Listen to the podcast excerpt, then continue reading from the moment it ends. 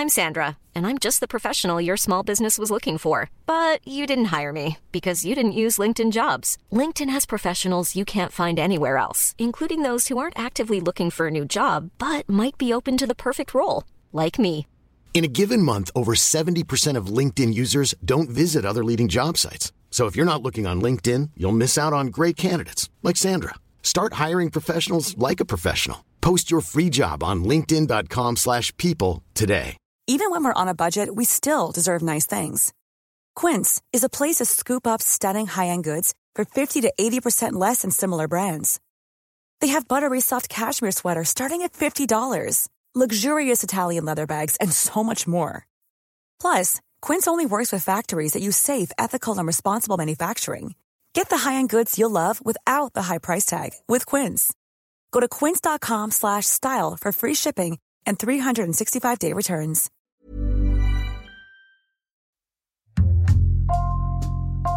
Bonjour, c'est Jules Lavie pour Code Source, le podcast d'actualité du Parisien.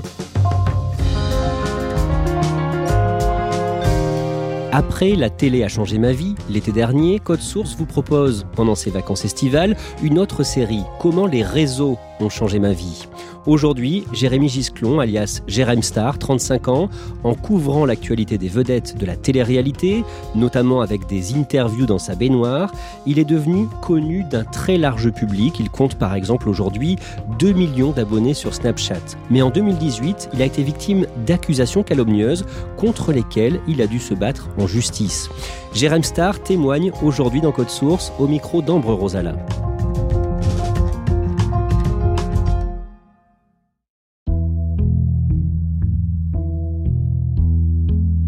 Jérém Star m'accueille chez lui, dans le 16e arrondissement de Paris, où il vit seul.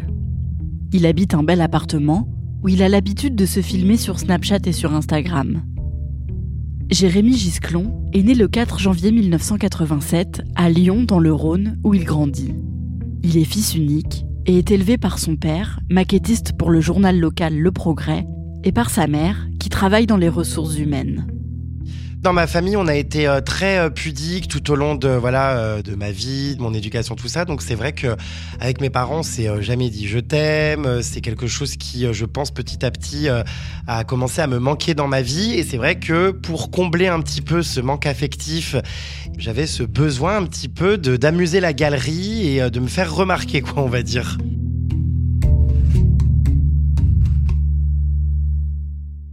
Jérémy ne vit pas très bien son adolescence. Au collège et au lycée, il est souvent pris pour cible par ses camarades de classe. J'ai pas eu une scolarité très facile. J'avais un petit peu du mal, on va dire, à, à trouver mes marques et à, m'identifier aux autres garçons hein, de mon âge. Donc moi, bah ouais, je jouais pas au foot. Je préférais jouer à la maîtresse ou au Barbie euh, dans la cour. Et puis, euh, bah c'est vrai que j'étais moins viril que les autres. On se foutait pas mal de ma gueule et euh, j'avais du mal vraiment à trouver ma place au sein d'un groupe finalement social. Donc je l'ai quand même assez mal vécu, pas mal de rejets en raison du coup bah, de mon orientation sexuelle. Enfin, visiblement, on savait avant moi que j'étais gay parce que moi je le savais pas encore vraiment, mais on se payait beaucoup ma tête. Donc voilà, ça s'est pas très très bien passé, pas mal d'isolement, peu d'amis, euh, beaucoup de repli sur soi-même. Je me rappelle, voilà, avoir mangé euh, le midi des fois des sandwichs dans les toilettes pour pas me retrouver tout seul à table à la cantine. Enfin, franchement, c'était pas des bons souvenirs. Aller à l'école n'était pas une partie de plaisir et euh, ça m'angoissait plus qu'autre chose, quoi, en fait. Au printemps 2001, l'émission Loft Story est diffusée sur M6. 11 célibataires coupés du monde, dans un loft de 225 mètres carrés. Filmé 24 heures sur 24 par 26 caméras et 50 micros. C'est la première émission de télé-réalité française et Jérémy, qui a 14 ans, se met à suivre le programme régulièrement. Donc je suis encore très jeune et euh, je me dis mais c'est quoi? On enferme des gens, c'est une prison, c'est quoi une expérience euh, euh, médicale pour observer des comportements humains? Enfin je comprenais pas trop. Je me suis très vite pris au jeu. J'ai vraiment suivi ça à fond et, et petit à petit j'en suis devenu complètement fan jusqu'à un moment donné où je me suis dit Comment se fait-il que euh, des gens qui ne savent rien faire de leurs dix doigts et qui sont juste enfermés pour finalement mener une vie euh, on ne peut plus normale deviennent des stars? Et à partir de ce moment-là, je me dis bah je vois pas pourquoi moi je ne pourrais pas aussi devenir une star. J'ai envie moi aussi d'avoir ma part du gâteau et je me dis euh, pourquoi eux et pourquoi pas moi? Donc ça va vraiment être le déclencheur de cette célébrité à tout prix. Jérémy décroche un bac littéraire puis il commence des études de communication. Il a très envie de devenir célèbre, alors il commence à se mettre en scène dans des vidéos qu'il publie sur Internet. En 2007, quand il a 20 ans, il se filme à Los Angeles, aux États-Unis, où il est en vacances. J'achète tout simplement une carte de maison de stars, euh, comme on peut acheter n'importe où à Los Angeles, où il y a toutes les maisons qui sont répertoriées. Je tombe sur l'adresse de Paris Hilton, je me dis non mais c'est sûr que c'est pas la, la, vraie. Je me pointe et effectivement, bah c'est bien chez elle et je suis quand même d'ailleurs très surpris euh, d'être le premier à me pointer devant et à sonner. Donc il y a pas mal de paparazzi qui sont là. Du coup, je sonne, elle l'ouvre et ce qui est dingue, c'est que bah voilà, elle, elle m'accueille, j'entre chez elle. Enfin super fou quoi comme expérience. Oui, la phrase, la phrase. Pas en prison, ne va pas en prison. Et euh, dingue quoi, enfin vraiment au culot, je suis allé sonner chez Paris Hilton, elle m'a ouvert et ça fait beaucoup parler de moi à ce moment-là. Jérémy obtient sa licence de communication, puis il commence une formation pour devenir steward. Mais il préfère essayer de devenir connu sur Internet et arrête rapidement. Il crée alors un blog et se met aussi à filmer sa vie sur le réseau social Snapchat. Et petit à petit, il crée le personnage de Jérém Star. Non mais c'est une blague J'ai cru que c'était la d'Autrement, je hurle, c'est quoi ce pigeon? Je meurs c'est un personnage pour le coup vraiment très extravagant, un peu too much. À travers ce personnage, je fais aussi un peu mon coming out de manière très brutale. Du moment euh, que je déclenche des réactions, j'ai envie de montrer, alors que oui, j'ai envie qu'on m'aime, mais en fait, j'ai envie de montrer aussi que si on ne m'aime pas, c'est pas grave parce qu'aujourd'hui, je suis fort pour faire face aux critiques. Donc c'est vraiment un, un, pied de nez, on va dire, à tous mes détracteurs d'école. C'est un personnage, finalement, j'ai envie de dire, peut-être euh, un peu sans limite, qui n'a pas froid aux yeux, qui n'a peur de rien et qui est surtout prêt à tout pour faire parler de lui. En 2011, Jérém Star crée son propre site web consacré à l'actualité de la télé-réalité, la conciergerie de Jérém Star. Il publie des scoops liés à ce milieu-là et il se fait connaître grâce aux interviews de candidats de télé-réalité qu'il fait depuis sa baignoire. Salut les vermines, aujourd'hui je reçois dans ma baignoire une nouvelle morue des princes de l'amour, Astrid, la grande Astrid. Comment vas-tu, boule de pu? Ça va et toi? On t'appelle comment? On m'appelle Mojito. Pourquoi ce prénom ridicule? Parce que j'ai les yeux verts. Quel est le rapport? Bah le Mojito c'est vert. Ah d'accord, ça vient. Mais c'est bizarre parce que moi les, les, yeux je les vois pas verts, je les vois euh, marron cochon. Attention, je vais embrasser les seins de Nabila. Oh, ça me gêne. J'ai pas l'habitude. Hein. C'est pas grave, tu les vois même pas. Avec Mais ils vont pas me sauter au visage. Non, t'inquiète pas. Oh mon dieu je te cache pas que euh, bah voilà, ça va être un peu compliqué cette interview, mais euh... Parce qu'en fait, juste, je vais rétablir la vérité, donc y a rien de compliqué. Bah, euh, si, de se supporter l'un et l'autre, enfin surtout de te supporter. Mais bon, peut-être que je changerai d'avis à la fin, j'en sais rien. Pour l'instant, tu m'as l'air un petit peu plus calme et moins casseuse que ce que je pensais. Son site cumule 2 millions de visites chaque mois. Et en 2015, il monte son entreprise et embauche des employés pour faire tourner son site. Le 4 mai 2016, Jérém Star publie un livre sur la télé-réalité. Il fait des séances de dédicaces un peu partout en France, et c'est à ce moment-là qu'il prend vraiment conscience de sa notoriété. C'est incroyable tous ces gens il y a des émeutes, enfin des milliers et des milliers de personnes sur des places publiques, dans des centres commerciaux, et je me dis mais c'est pas possible.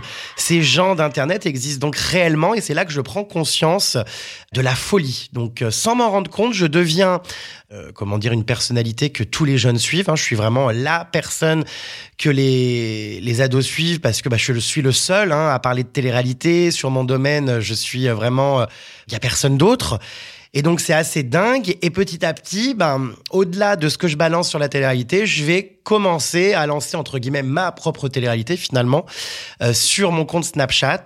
Euh, et donc ça c'est vraiment l'explosion puisque je vais filmer mon quotidien avec mes amis, avec les gens de télé-réalité, tout ça, avec des personnages récurrents et les gens suivent vraiment ça comme une série. Ça résonne là-dedans, se paraît dans des chiottes.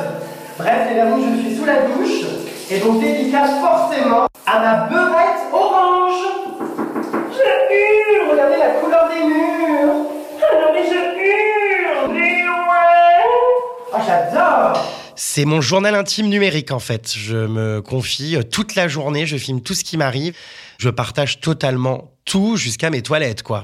Jérém Star cumule plus de 2 millions d'abonnés sur Twitter et Instagram. Et en 2016, il est la personnalité française la plus recherchée sur Google.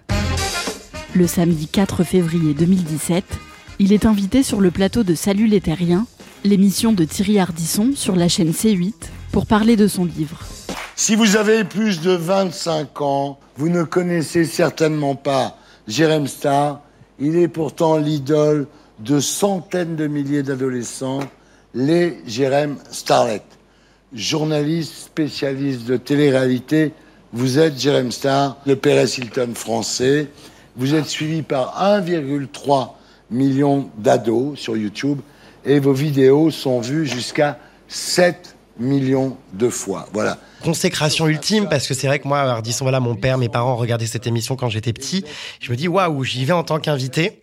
Du coup, bah, je réponds aux questions, tout ça. C'est vrai que je m'en sors plutôt bien, même face à Laurent Baffy, qui bah, ne me clash pas. Enfin, tout le monde est un petit peu sur le cul, on va dire, en voyant un, un jeune, parce que je suis encore jeune, euh, balancer comme ça sans avoir peur de rien. J'ai ringardisé sans me vanter hein, la presse People, puisque bien sûr. avec la périodicité, etc., moi je Le balance closer tout. à côté de vous, c'est rien. Oh, c'est de la grosse rien. merde. En Ouais. plus, il, alors, il me plagie Non, toute la journée. vrai. Ah, il me pompe toute la journée, il me vole mes titres, j'en peux plus. Quelques semaines après, la production de Thierry Ardisson me rappelle en me proposant de devenir chroniqueur euh, dans euh, la nouvelle émission qui débarque à la rentrée. Donc là, enfin, c'est incroyable, quoi. Je suis le seul de ce milieu euh, parce que malgré tout, même si je ne fais pas de télé-réalité, je suis assimilé à un milieu qui n'est pas pris au sérieux. J'ai vraiment l'impression de franchir un niveau supérieur et de rendre enfin fiers mes parents parce que passer d'une baignoire de télé-réalité à parler de chirurgie esthétique et de drogue sur des tournages à une émission de Thierry Ardisson, là mes parents ça y est, elles peuvent s'identifier, se dire waouh, on est fiers de notre fils, il fait plus le singe dans une baignoire quoi. En septembre 2017, Jérém Star rejoint donc l'équipe de Thierry Ardisson pour faire une chronique dans sa nouvelle émission Les Terriens du Dimanche, toujours sur C8.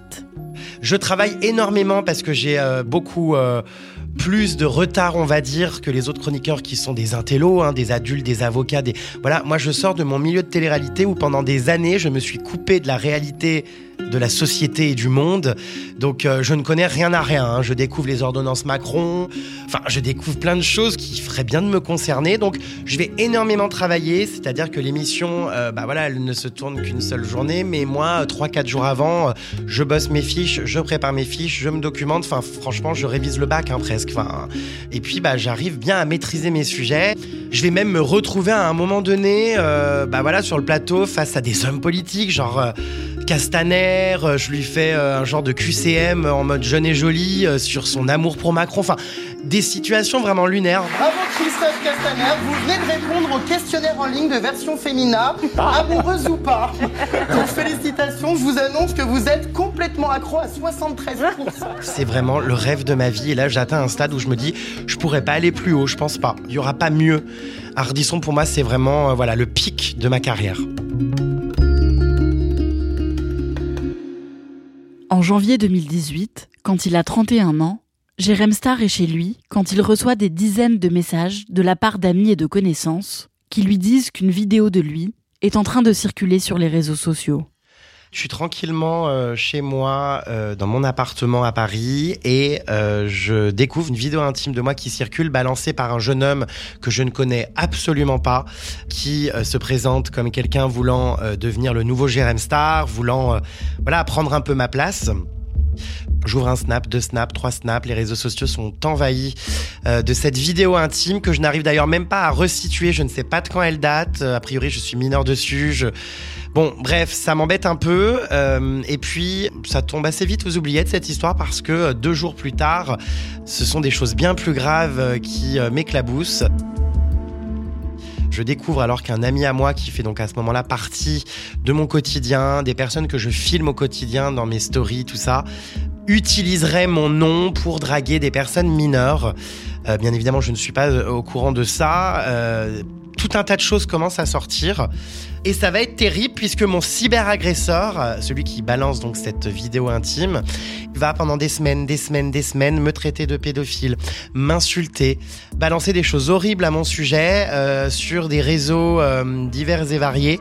Quand son compte Instagram saute, c'est le compte Snapchat qui est recréé, puis finalement il saute, donc c'est une chaîne YouTube, et puis après c'est un Tumblr. Tous les réseaux sociaux, donc c'est un vrai harcèlement numérique. Et puis bah, très rapidement, en fait, cette histoire qui n'est pas la mienne va porter mon nom et je me retrouve donc lynché sur la place publique puisque euh, de celui qui a un ami qui utilise son nom, je passe à euh, celui qui est responsable. Donc je deviens un pédophile. Il y a des plaintes qui sont déposées contre moi pour viol alors que ce sont des personnes que je n'ai jamais vues de ma vie. En fait, c'est un vrai emballement médiatique. Tout le monde veut me faire tomber. Des couvertures de magazines ignobles avec ma tête en gros plan, avec écrit euh, réseau pédophile, réseau de prostitution, enfin des mots abominables alors qu'évidemment, bah, jamais je me suis livré à, ce genre de, choses. Je deviens euh, persona non grata, du jour au lendemain, euh, et je passe de tout en fait à rien. Tout s'écroule. Jérém Star décide de ne pas prendre la parole sur ses réseaux sociaux et il porte plainte pour diffamation et pour harcèlement contre le blogueur à l'origine de la polémique. Dans les jours qui suivent, son adresse fuite sur les réseaux sociaux et des personnes viennent sonner chez lui en pleine nuit pour l'insulter et le traiter de pédophile. Jérémy est obligé d'aller s'isoler dans l'appartement d'un ami avec son compagnon sans pouvoir sortir. Je me retrouve à m'ennuyer, donc en fait, je ne sais pas ce que ça veut dire. Je découvre Netflix. Je ne connaissais pas, je n'ai jamais eu le temps de regarder une série. Je regarde des films, mais j'arrive pas à me concentrer. Je pleure, je fais des malaises, je perds du poids, je m'écroule. Je deviens fou, je fais les 400 pas dans l'appartement donc d'un ami. Hein. Les journées sont interminables.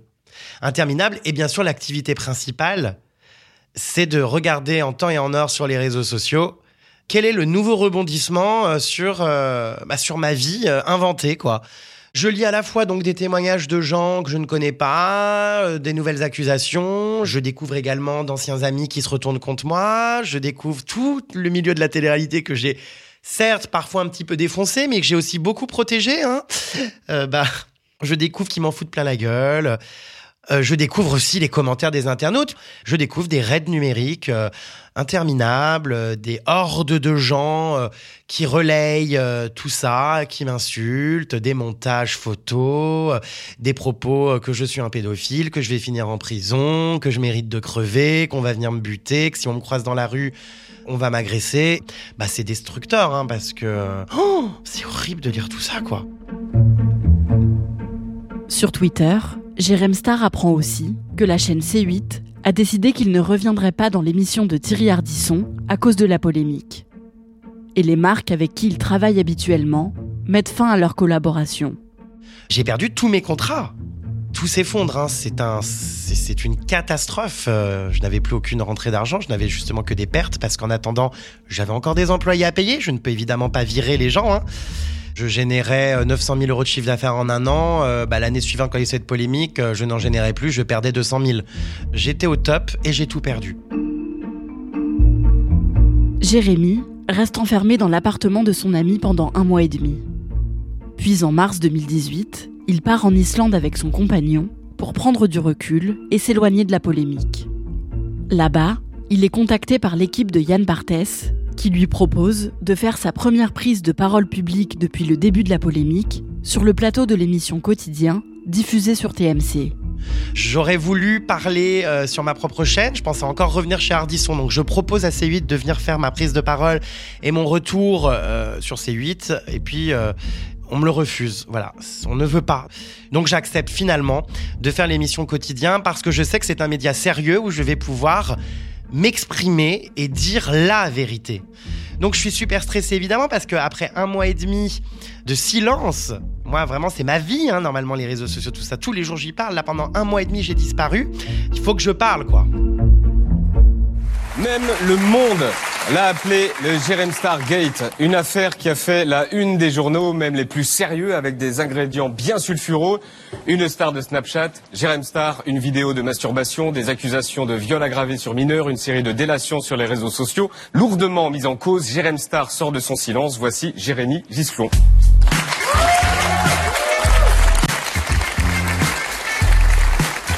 Bonsoir, bienvenue. Est-ce que vous avez déjà utilisé votre notoriété pour permettre à Pascal Cardona de rencontrer des mineurs? Jamais, jamais. Et puis, euh, de toute façon, vous doutez bien que si j'avais appris que mon nom ait pu servir d'appât, je ne l'aurais jamais toléré. Je suis vraiment le premier à encourager la liberté de la parole, la liberté, euh, voilà, de, dénoncer des choses.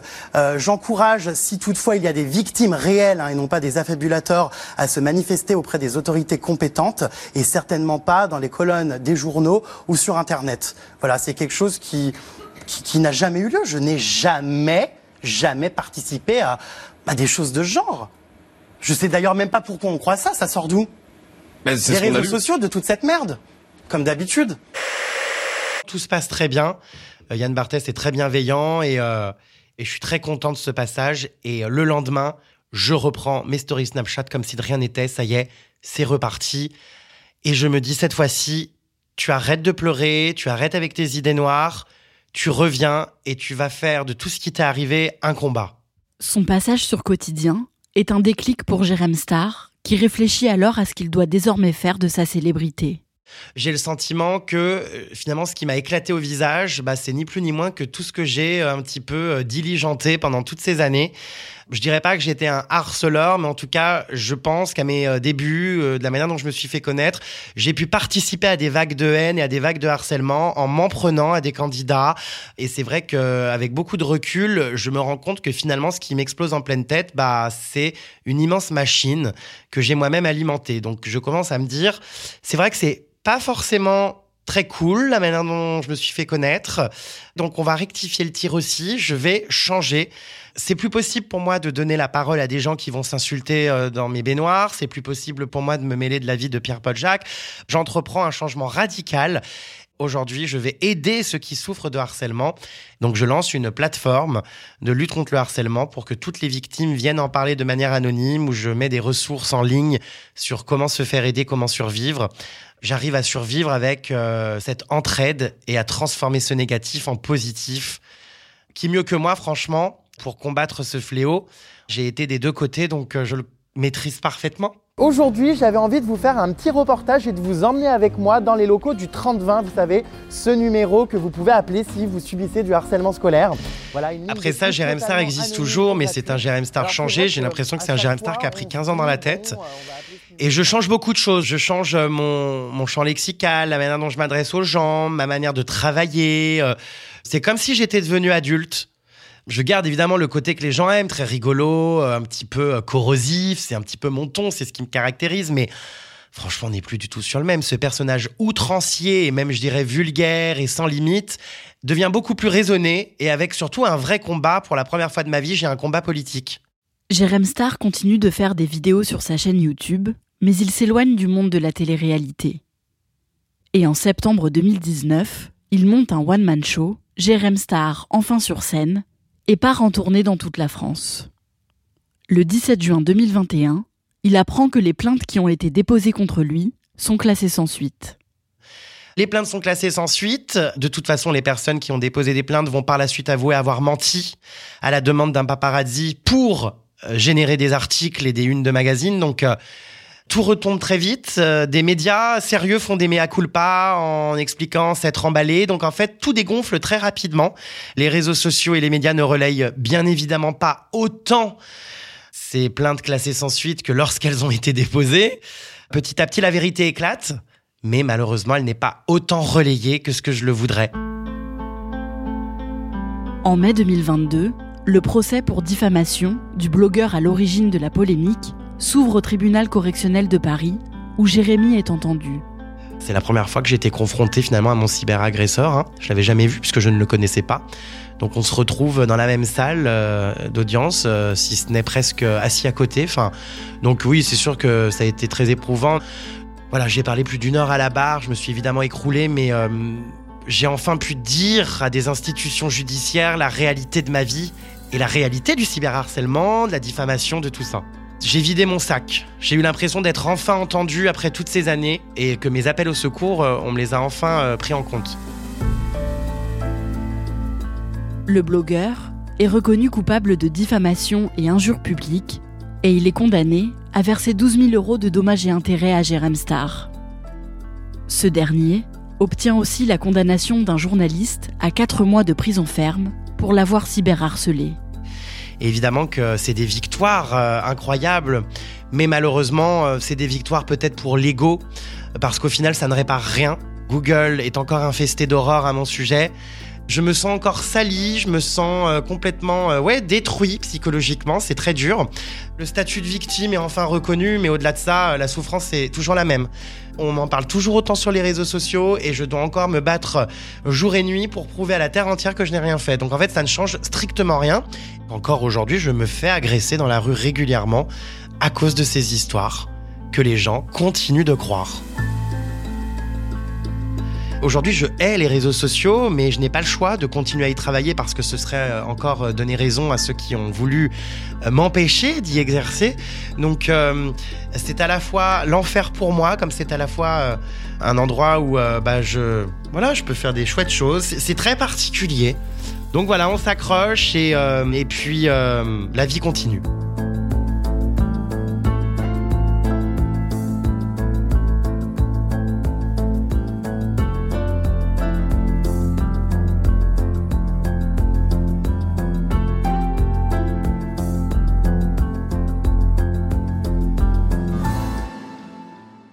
Jérém Star a donc gagné le procès en diffamation qu'il avait intenté euh, au blogueur qui l'avait accusé à tort, mais l'affaire n'est pas complètement terminée. Non, c'est pas encore euh, tout à fait terminé. Déjà, le blogueur euh, qui a été condamné pour diffamation a fait savoir qu'il comptait faire appel. Et surtout, il y a un deuxième volet dans cette affaire, puisque Jérém Star avait euh, aussi porté plainte pour harcèlement contre ce blogueur. Et il attend toujours que ce volet de l'affaire soit jugé. Qu'est devenu son ami dont on parlait dans le sujet, Pascal Cardona, qui a donc utilisé son nom pour approcher des hommes parfois mineurs? Alors, il a été condamné à deux ans de prison pour euh, agression sexuelle sur mineurs. Il avait été accusé donc en 2018 d'avoir euh, invité des jeunes de 15 ans à des soirées alcoolisées chez lui et d'avoir euh, utilisé le nom de Jérém Star pour arriver à ses fins. Aujourd'hui, comme on l'a dit dans le sujet, euh, toutes les plaintes contre Jérém Star ont été retirées et l'affaire a été classée sans suite. Euh, mais Jérém Star a complètement coupé les ponts euh, avec lui et ils ne sont plus du tout amis. Aujourd'hui, Jérém Star a changé de ton dans ses vidéos. À quoi il ressemble? Comme il l'expliquait dans le sujet, il s'est euh, éloigné du monde de la télé-réalité. Il continue à faire des vidéos humoristiques avec euh, des influenceurs et des influenceuses, mais il a complètement arrêté euh, les interviews dans son bain, etc. Et il lui arrive aussi de faire des sujets bien plus sérieux que ce qu'il pouvait faire auparavant. Il a par exemple publié une interview qu'il a faite de Ginette Kolinka, la survivante du camp de concentration d'Auschwitz. Merci Ambre Rosala et merci à Robin Corda pour son aide. Cet épisode de Code Source a été produit par Thibault Lambert et Lola Sotti. Réalisation Pierre Chaffanjon. Code Source est le podcast d'actualité du Parisien. Si vous aimez Code Source, n'hésitez pas à nous le dire en mettant des petites étoiles sur votre application préférée et n'oubliez pas de vous abonner pour ne rater aucun épisode. Au nom de toute l'équipe, je vous souhaite un très bel été.